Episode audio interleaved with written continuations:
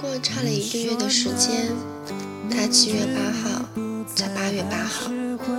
于是他们一个狮子，一个巨蟹，听起来都是很厉害的横行霸道的动物，但事实上，它真的有水象星座特有的包容，它也有狮子的霸道和洒脱。他叫阿星，一个长得有点萌、戴浮框眼镜的我的好闺蜜。我们相识于初中，熟悉在初二，然后初三一时，我们在偌大的操场上一圈圈要听他讲他喜欢的那个原本公认应该和他在一起的男生。他俩平淡的耗了两年多，然后那个男生被别人说没。硬是半推半就的和另一个女生好了。每个人都像阿星一样，失去了才知道自己真正想要的。他说，一个月内我一定要和别人在一起，证明我不在乎。当时年少的我们多么相像，不知道是托马圣母玛利亚还是观音娘娘的福。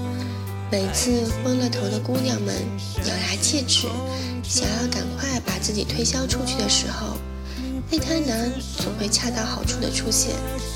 平时沉默寡言，却语出惊人，说：“我喜欢你，在一起吧。”然后这看似种种不可能的两人就在一起了。前提，此时姑娘们没有大脑。所以，事实上一开始就注定了结局。我从未从他的言语中听出对这个男生的欣赏、认可，哪怕一点一滴的夸奖也吝啬。不是因为他不够好，而是他心中早有珠玉在前。他们就这样不咸不淡的交往了一个月。每天早晨都要给他买早点，他不许。他想同他一道回家，他也不许。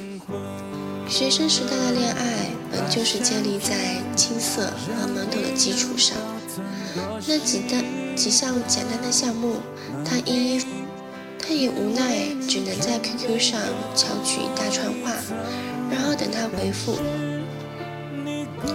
也有一次，阿星和他打电话时，笑说自己还是放不下那个人。他却没有像往常那样笑笑，然后转移话题，而是撂下电话，再也没有打过来。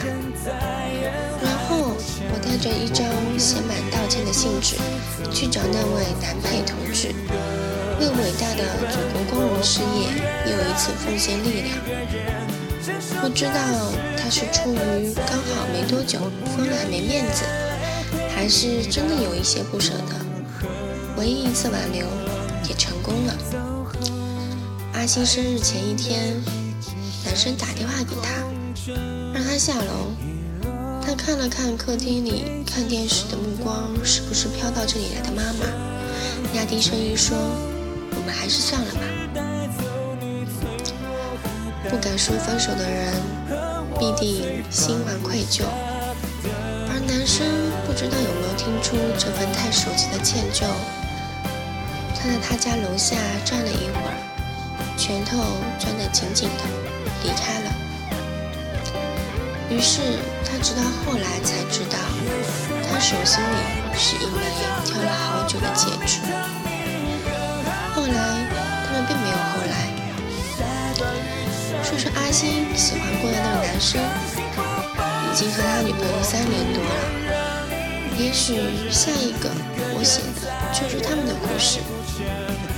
总会有长情陪伴，总会有受伤与伤害，总会有人迟迟等不来，总会有列车载我们指向下一站，而上了别离别的车，才会知道，没有人错，没有人悲伤，那都是年轻的特权，让矫情、打闹、喜欢、痛恨都淋了一个遍，然后不复返。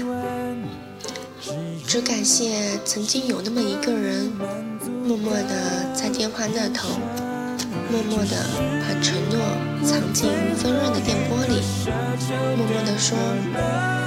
我不愿让你一个人。